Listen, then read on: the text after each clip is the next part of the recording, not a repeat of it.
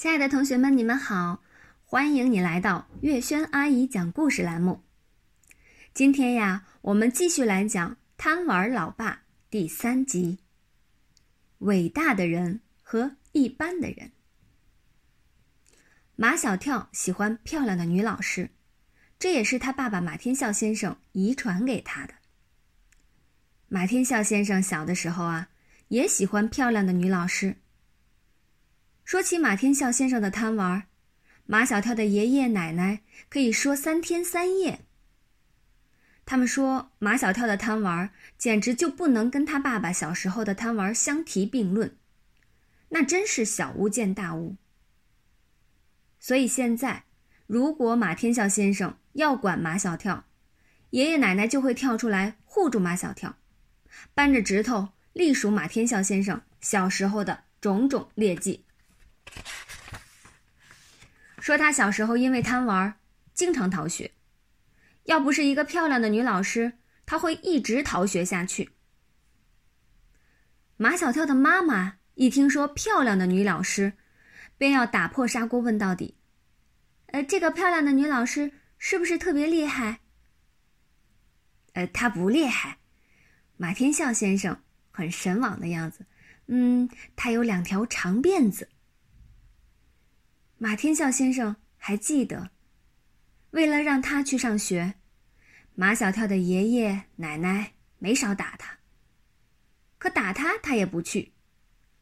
他说他没玩够。有一天啊，马天笑在小河边用自己做的小渔网捞鱼，见河对岸走来一个穿白裙子、白凉鞋的大姐姐。她梳着两条长辫子。辫梢那里系着白色的蝴蝶结。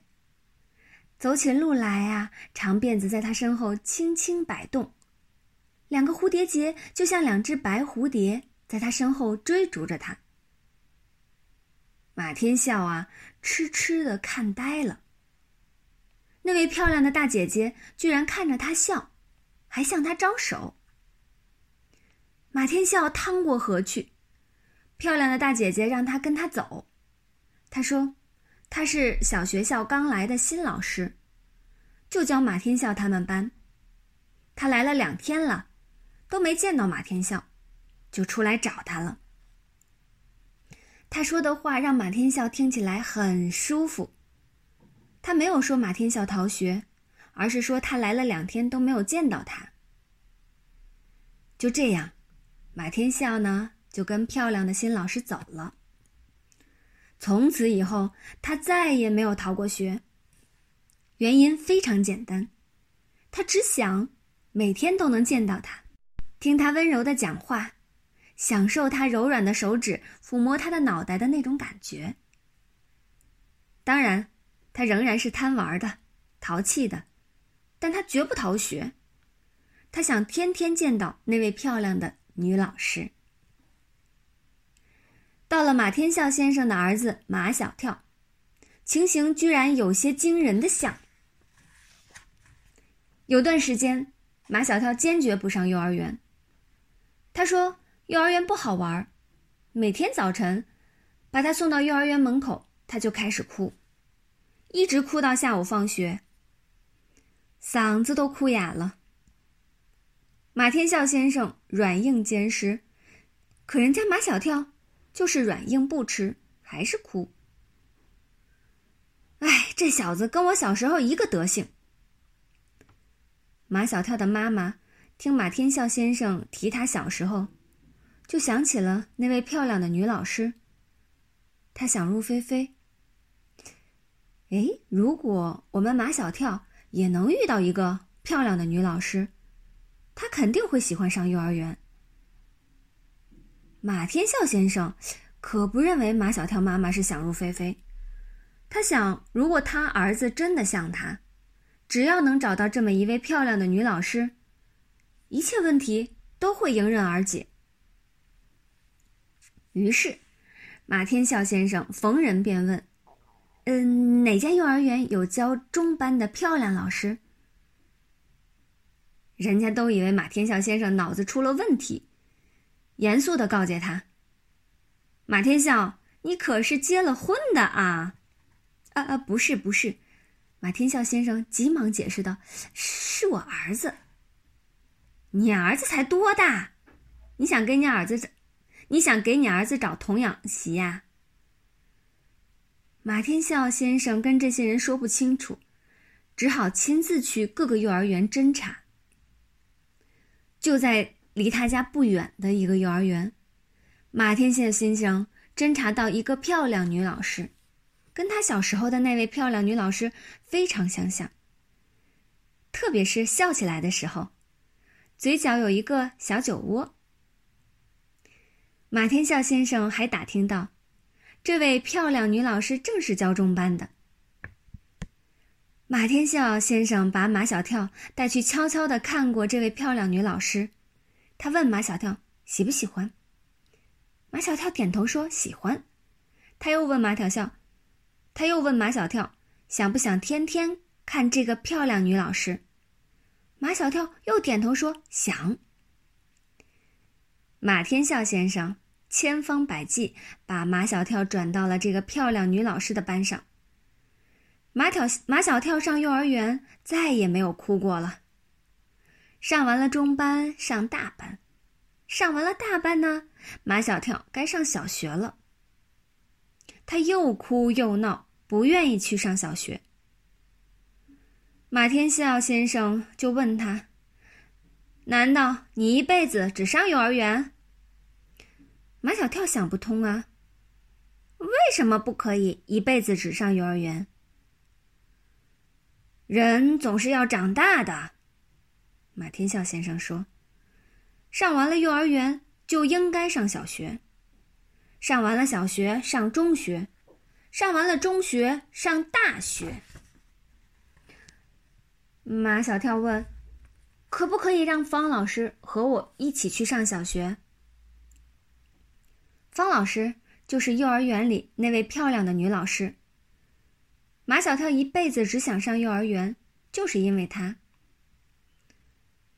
马天笑先生向马小跳保证：“像方老师那样漂亮的女老师啊，在小学里啊多的是。”可是马小跳坚持认为方老师是全世界最漂亮的女老师，他不愿上小学，他只愿上幼儿园。哎，没有办法呀！马天笑先生托了朋友的朋友，带着他去拜访了马小跳就要读的那所小学的校长。校长听了马天笑先生的来意后，就问他想给他儿子选一位什么样的老师。呃，漂亮一点的老师。马天笑先生强调说：“我儿子就喜欢漂亮的女老师。”校长瞪大了眼睛。像看外星人那样看着马天笑先生，一直把马天笑先生看得浑身不自在起来，他才说：“马先生，你是怎么教育你儿子的？”“嗯，我觉得这没什么不好。”马天笑先生觉得校长把事情看得太严重了。我想，男孩子喜欢漂亮的女老师，这很正常。我小时候就喜欢漂亮的女女老师，我就愿意听她的课，我就喜欢上他的课。马先生，你的教育思想很成问题啊！